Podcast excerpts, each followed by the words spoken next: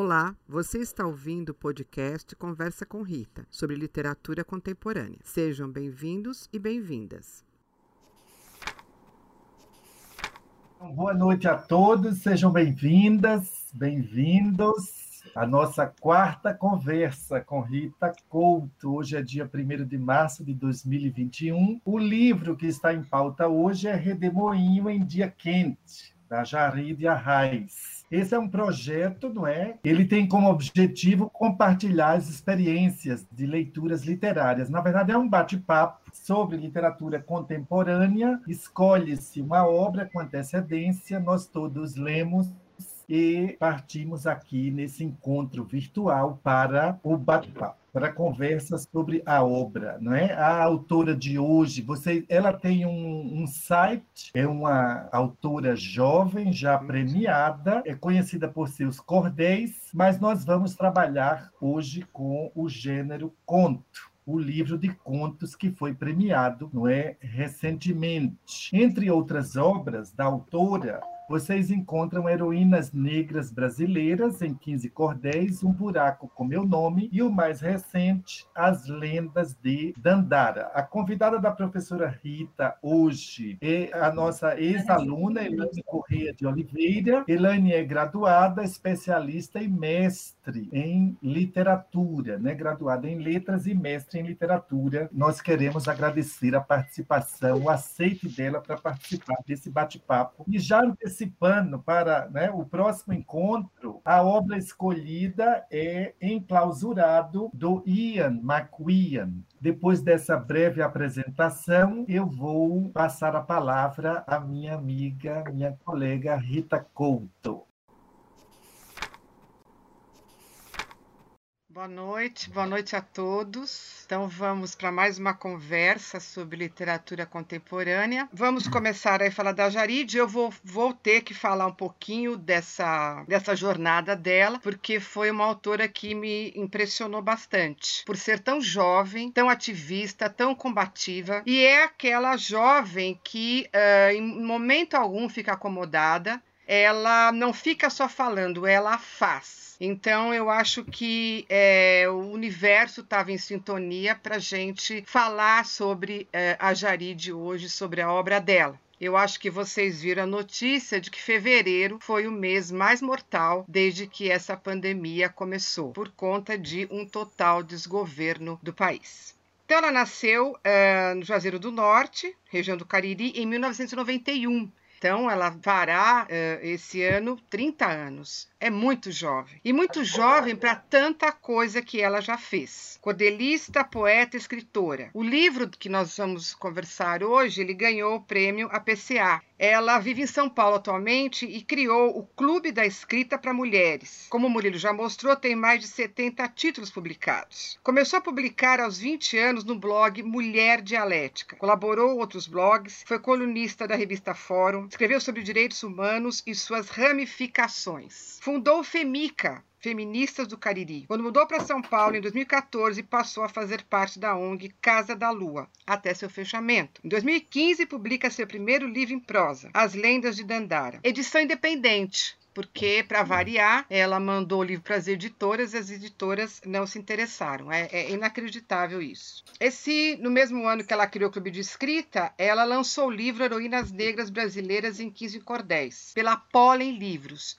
o livro se esgotou rapidamente. Em 2018, ela lança seu primeiro livro de poesia, Um Buraco com Meu Nome, pelo selo Ferina, do qual ela foi curadora. Em 2019, ela lançou o livro de contos, pela Alfaguara. O primeiro lançamento aconteceu na Flip, para a qual ela foi convidada. Então, essas informações estão no site dela, é jaridiarrais.com barra biografia barra. Então, lá vocês, como o Murilo já falou, tem mais detalhes sobre a autora e belíssimas fotos. Jaride, como eu já falei, é ousada, verdadeira, ativista original. Ela é, do meu ponto de vista, uma injeção de ânimo em tempos tão sombrios. Como se diz, né, nessas conversas, né, tomando cerveja, tomando café, Jari de Arraes é da pá virada. E me impressiona ela ser da pá virada uh, tão jovem. Redemoinho de A Quente é o livro de contos sobre mulheres e mulheres do Cariri Ela faz questão de falar isso. Mulheres fortes, sensíveis e determinadas. São histórias verossímeis e atuais. É, eu não tive pena de nenhuma personagem desse livro. Em nenhum momento eu fiquei com pena, com dó delas. Uh, a descrição dos cenários, as expressões, os diálogos nos levam para o universo brasileiro pouco conhecido de quem habita uh, os grandes centros, né, sul e sudeste. O trabalho da linguagem é impecável, impecável. E nós vamos perceber isso conforme a gente for falando sobre eh, esses contos brilhantes. A Jaride, ela cumpre uma das máximas da estrutura do conto, que é sequestrar o leitor no primeiro parágrafo, é, na primeira frase até, como queria um dos mestres do conto contemporâneo, que era o Júlio Cortázar. Né? Ele dizia que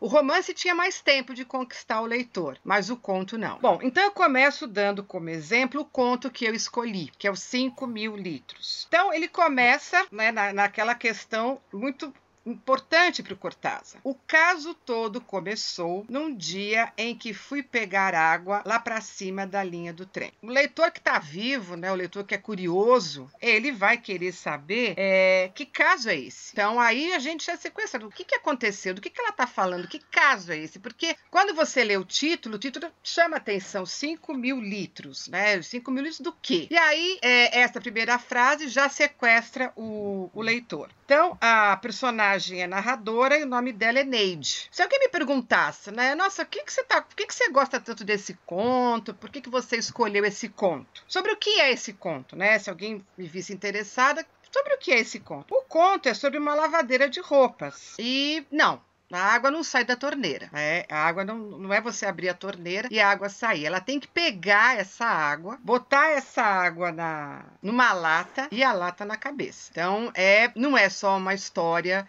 de uma mulher que quer comprar uma caixa d'água. Não é só essa história. Quando a gente abre a torneira, a gente, eu sou econômica, a gente tem que economizar água, não pode desperdiçar água, mas você não pensa. Você abre a torneira, lava uma coisa, lava outra, vai pro chuveiro, toma banho. Ela tem que calcular, ela tem que levar essa lata e gastar o que a água que tem na lata. Ela não pode passar disso, porque não tem como ela, ela, ela pegar, ficar abrindo uma torneira. Não existe uma torneira. Então é algo que é, eu só imaginei lendo esse conto, né? Porque é uma coisa que realmente não passa na minha cabeça. Eu nunca, nunca passei por isso, acho que nem minha mãe, nem meus avós, né, passaram por essa, essa questão de, de pegar uma lata, encher d'água e, e usar né, de maneira comedida. Então, o título do conto é justamente isso. Esses 5 mil litros, conforme você vai lendo, é a bendita caixa d'água que ela quer comprar para poder lavar mais roupa. Né? Então, nós começamos a entrar nesse conto pela, pelo, no cotidiano de uma das mulheres do Cariri. O cotidiano da personagem é percebido nas expressões usadas e na espontaneidade das falas.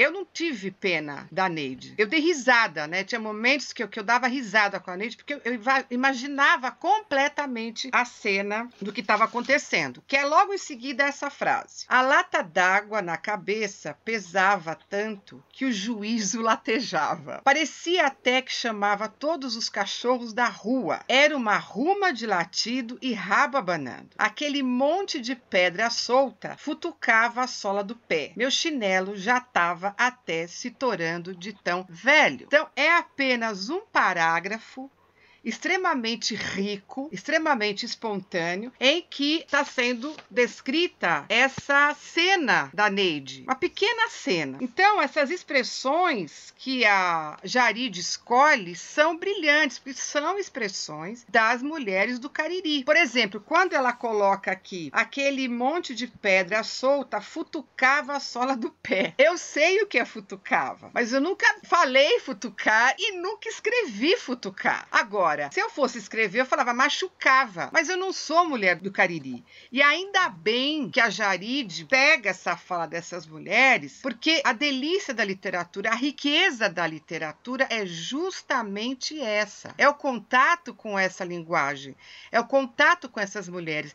Então, assim, eu senti que eu conhecia a Neide, né? Porque eu fiquei imaginando, eu escutava a Neide falando. E essa coisa do futucava, quer dizer, nunca usei. Eu nunca usei essa expressão expressão falando e muito menos escrevendo. Então você vai tomando contato com essa linguagem original e você sai desse eixo, dessa linguagem formal, dessa linguagem culta, dessa linguagem Rio-São Paulo, você sai completamente disso. A originalidade da Jarid é justamente essa: é o como ela conta isso. Como ela é perspicaz em trabalhar a linguagem. Então, se alguém pergunta, nossa, Rita, mas o que, que você está lendo? Que conto é esse?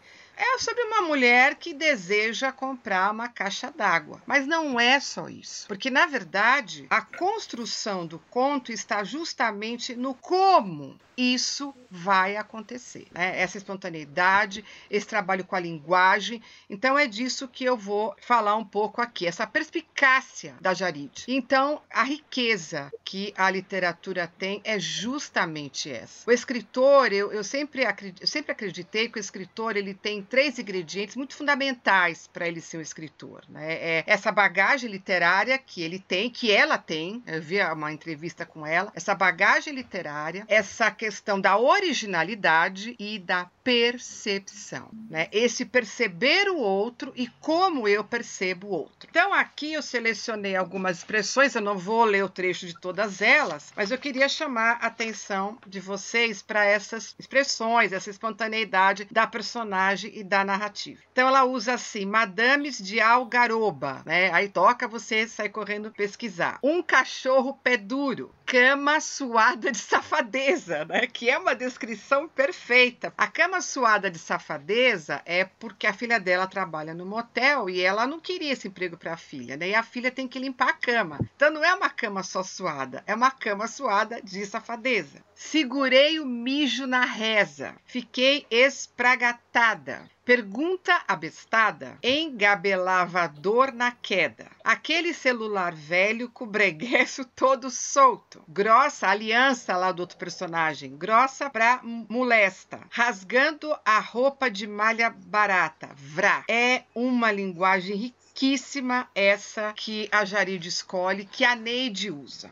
Então tem todas essas expressões, todas essas colocações que eu escolhi aqui, que eu falei para vocês aqui, mas na verdade eu só vou pedir permissão para ler um trecho na página 19, que é a cena do tombo da Neide. Então, gente, não é só um tombo, é um tombo com uma linguagem, com uma história que é genial. Então, página 17. Então, o que está acontecendo com ela? Ela quer que a filha né, faça outra coisa, então ela fala assim: Eu vi no filme uma vez. O avião voa tão alto que não dá para ver, e as nuvens soltinhas, os passarinhos ficam até para baixo. A moça serve bebida e comida, fala com todo mundo pelo telefone e dá para ouvir direito. Então, vejam aqui essa descrição que ela está fazendo de uma aeromoça. Então ela quer isso para a filha. Ela quer que a filha seja aeromoça. Então não sabe da profissão, ela viu num filme isso. Melhor do que limpar cama suada de safadeza. Eu pensei muito nisso tudo. Estava calculando o preço da caixa d'água e lavando roupa.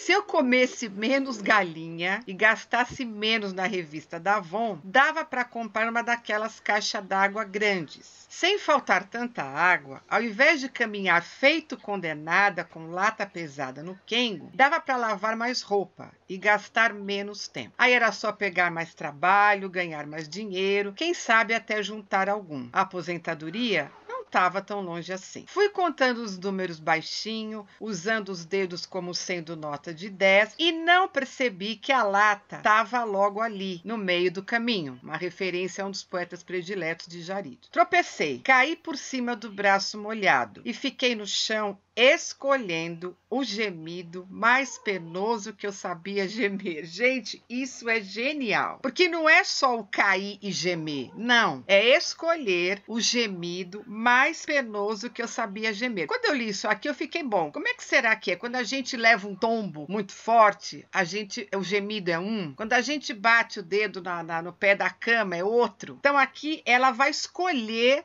o gemido mais penoso que ela sabia gemer. Então não é só um tombo. É isso que é fascinante na literatura. Não é só um tombo. Eu, quando eu levar um tombo, eu vou, eu vou pegar, roubar essa frase aqui da, da Neide. Era só o que faltava. Cair longe do tanque, cair longe da parede. Como que eu ia levantar? Sem botar força no braço direito, logo direito, o bom. Fiquei no chão o dia inteiro. Não consegui nem me arrastar sem almoço, sem banheiro. Segurei o mijo na reza. Fiquei estragatada até o fim da tarde, quando Cidinha apareceu. Foi sorte, porque não era para a menina ter aparecido. Então, é muito genial essa descrição do tombo dela que não é só um tombo, é um tombo com todo esse trabalho que ela faz com a linguagem. Então, eu, isso que eu pedi permissão para vocês, porque essa cena do tombo eu precisava reler. Bom, tem a filha dela, né, que trabalha no motel, tá cansada também de trabalhar com isso, vai tentar uma outra alternativa e não acaba muito bem. É, eu acho que a filha dela age daquela maneira, de repente, e acho que ela faz até por vingança, né, porque ela é muito explorada, então ela age de um jeito que eu acho que era também para se vingar. Enfim, o conto termina e sabemos que a Neide vai, pelo menos, conseguir comprar a caixa d'água. Vamos passar a palavra à Elaine, a nossa convidada da noite.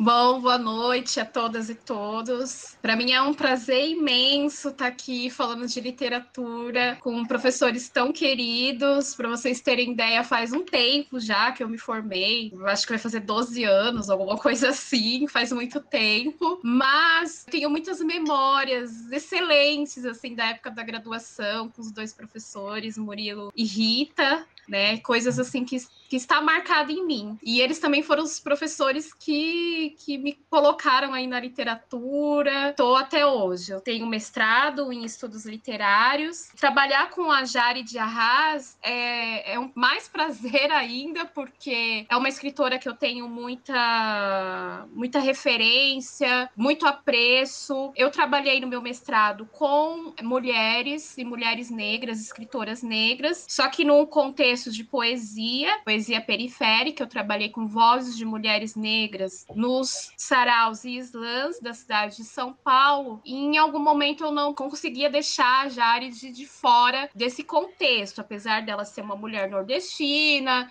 escrever por meio dessa linguagem que a Rita acabou de explicar muito bem, ela também faz parte desse contexto. Então eu tive que me debruçar um pouco na, na escrita dela, mas eu fiquei mais com a escrita do, de poesia mesmo, de cordel, que é uma coisa que ela faz. Conto para ela é um lugar que ela comenta em algumas entrevistas que eu já participei desse clube de leitura que ela organiza que e legal, que ela fala que, que que é difícil para ela, né? Ela, ela falou que se sentiu muito insegura em publicá-los, porque ela é, ela é da poesia, né? E, e, é da poesia performática, enfim, não é qualquer coisa também, mas enfim, ela conseguiu fazer do conto é, uma coisa muito marcada dela mesmo, né?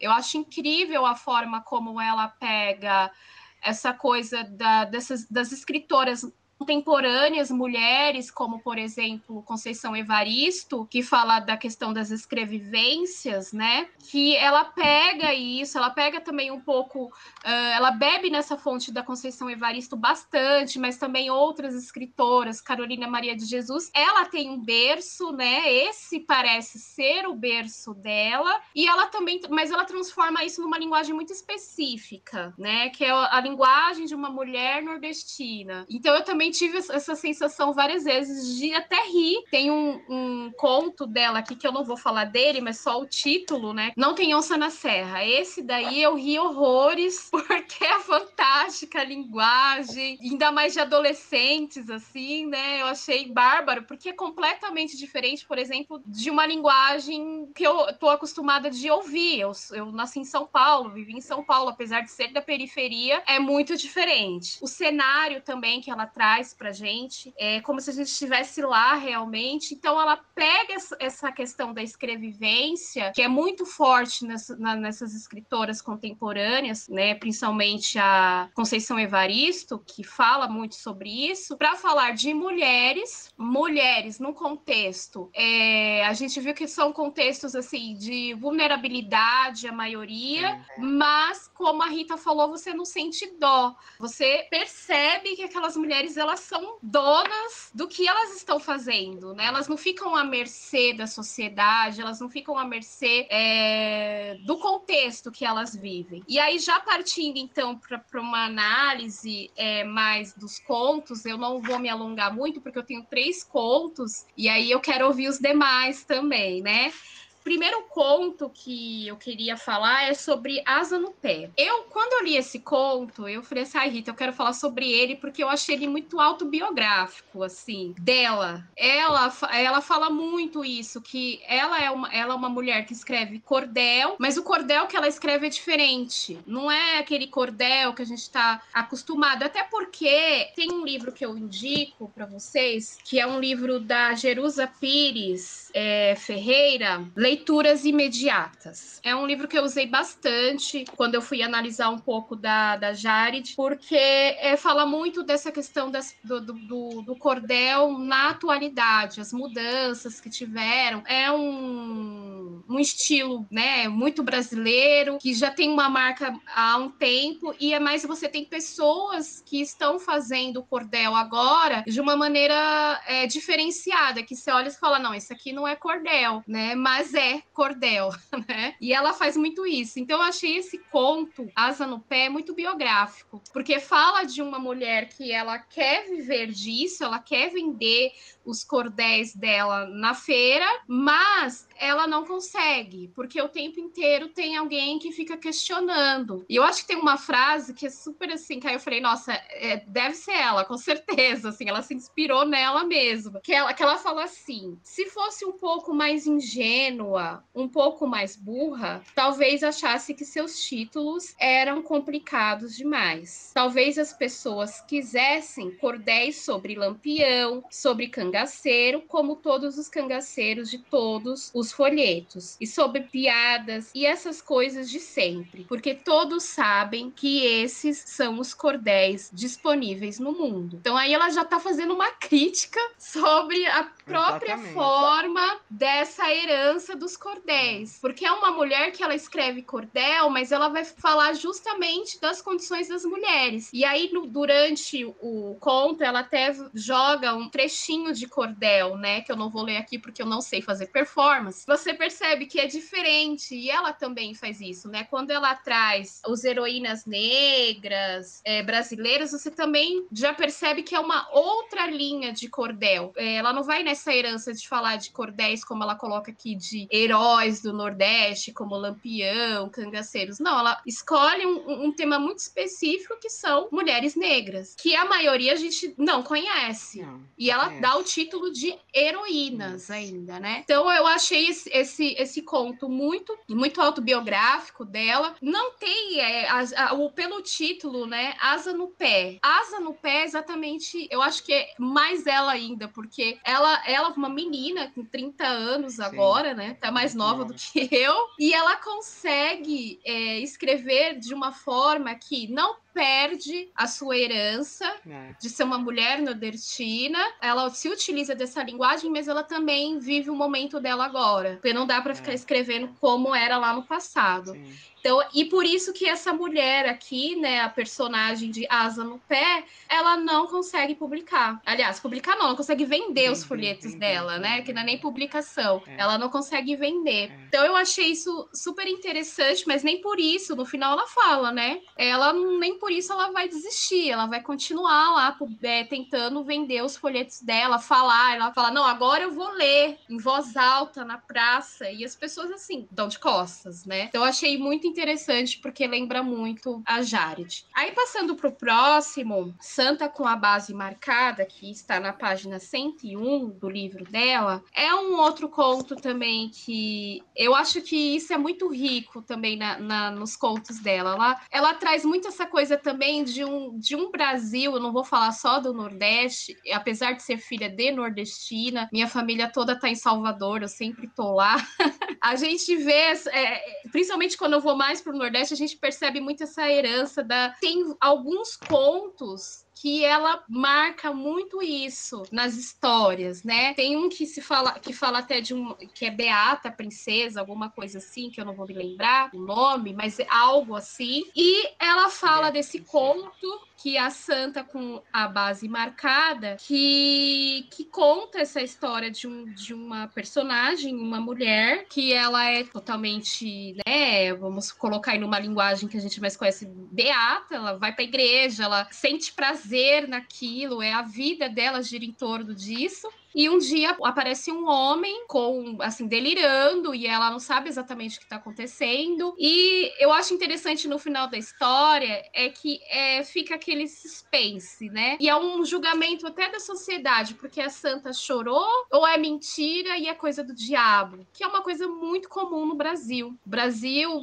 por mais que hoje a gente tenha a, a religião protestante evangélica crescendo muito, é uma religião também que bebe muito dessa fonte do céu, inferno, Deus, diabo, e ela coloca isso, né? E eu, eu acho interessante uma coisa que é a loucura. Ela trabalha isso muito, muito fantástico na, nas, nos contos, né? A loucura é uma coisa muito presente, né? Tem outros contos também que vai mostrar essas mulheres é, divagando em, entre essa realidade e uma dita loucura, que não sei se pode ser colocado assim como loucura também. Então eu, eu gostei bastante desse conto. Aí, para não me alongar, eu já vou pro último, que é eu acho que ele é o fechamento, né? Que são os olhos de cacimba. É já é um nome aí, Cacimba, eu já tive que ir lá procurar no Google, porque é o livro dela é isso. Você tá lendo, você tem que ficar dando umas googadas, uns dicionários, para você entender. E lógico, não é o suficiente, porque muitas vezes no dicionário e no próprio Google que a gente busca, ele traz é, informações rasas. E para gente que não está acostumado com essa linguagem, no cotidiano fica um pouco sem entender. Que é o caso dessa coisa da, de cacimba né? De, de, de uma certa poça, um, algo que, que flui uma água específica.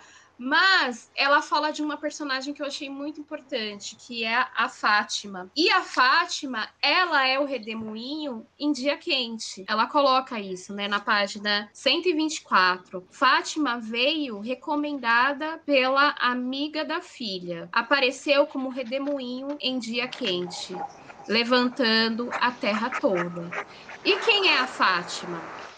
A Fátima é uma mulher que aí ela vai dando algumas características, uma mulher alta, uma mulher que fala alto, uma mulher que tem uma presença muito forte, mas ela é assim também porque ela tem uma história, porque ela e eu acho, achei linda essa relação de amizade entre mulheres, porque a, a Fátima ela, ela vai para cuidar da Josélia, ela vai para cuidar da Josélia, porque a Josélia teve que fazer uma cirurgia e elas se tornam muito amigas, muito próximas. Só que a Fátima ela tem uma, um, um uma história que ela não revela muito. E aí a Josélia vai respeitando isso, mas no final ela acaba, né, contando, a Fátima vai contando essa história, que é uma coisa que eu falei, gente, eu acho hoje em dia existe muita é, literatura LGBTQIA+, tem bastante. É, eu tenho lido, tentado me apropriar mais dessa literatura, porque é, a gente precisa, é necessário, é contemporâneo. Tem pontos que ela trata muito dessa, dessa, desse público, né? Tem o Gillette, que ela fala isso, que a irmã corta os dois lados. Eu achei isso incrível, porque Gillette é uma gíria antiga, né? É muito antiga. Então, depois que eu fui me tocar, nossa, realmente, Gillette diz que corta os dois lados. Algo super preconceituoso, enfim. E aqui também a, a, a Fátima, ela tem essa história, né? Ela é uma mulher excluída, ela foi uma mulher excluída pela família, enfim, pela sociedade, porque é uma mulher que gosta de outra mulher. É, e, e aí, mas isso não impede dela ser quem ela é. E por isso que ela é um redemoinho de a Kate, né? Ela, ela, é, ela mostra quem ela é de fato, ela não se excluiu, ela não se excluiu. Quem excluiu foram as pessoas. Ela não se excluiu, ela não, não se inferiorizou e continua sendo quem ela é, né? Esse redemoinho de a Kate. Eu achei isso também fantástico na história, porque no final, é no final que você entende, né? Assim, assim, eu fiquei o tempo inteiro pensando sobre esse título. O que, que é isso, Redemoinho de Quente? Assim, a conclusão que eu cheguei é que Redemoinho de Quente são todas essas mulheres. Essas mulheres são um furacão, né? Elas são, elas tremem, elas tremem a base, nós trememos as bases principalmente por ela tratar de mulheres nordestinas, enfim. Então, é, eu, eu poderia ficar aqui falando horas sobre essa obra muito especial. Eu já tinha lido há um tempo, voltei para reler. Foi um prazer imenso, assim, entrar em contato de novo com a Jared. Eu agradeço mais uma vez a oportunidade. Eu até conversando com a Rita, eu falei, ai, Rita, é muito difícil falar de literatura. Hoje em dia, falar de literatura é uma coisa super complexa, as pessoas querem falar de outras coisas, mas a literatura fica ali. A gente está sofrendo uma crise também. A literatura ela vem se reinventando, a gente também precisa entender isso. Quando eu trabalhei com, com mulheres, mulheres muito parecidas com essas personagens, que são as poetas, de Sarah Islam, eu pude notar que existe algo muito presente da literatura ali, mas que a gente ainda está tentando entender o que, que é. Tanto que na minha pesquisa, a gente chegou à conclusão de que a gente chama de literatura, a gente chama de manifestação cultural, porque é muita coisa. E a literatura muitas vezes fica num, numa caixinha muito específica ainda, né? E eu acho que escritoras como a Jared vem mostrando isso pra gente, né? Então eu agradeço de coração mesmo por esse convite e vou estar aqui todas as vezes agora, bom, presente. Obrigada. Muito obrigada. Obrigada a você. Foi muito bacana a sua fala, muito mesmo. Você ouviu Conversa com Rita. Obrigada e até a próxima.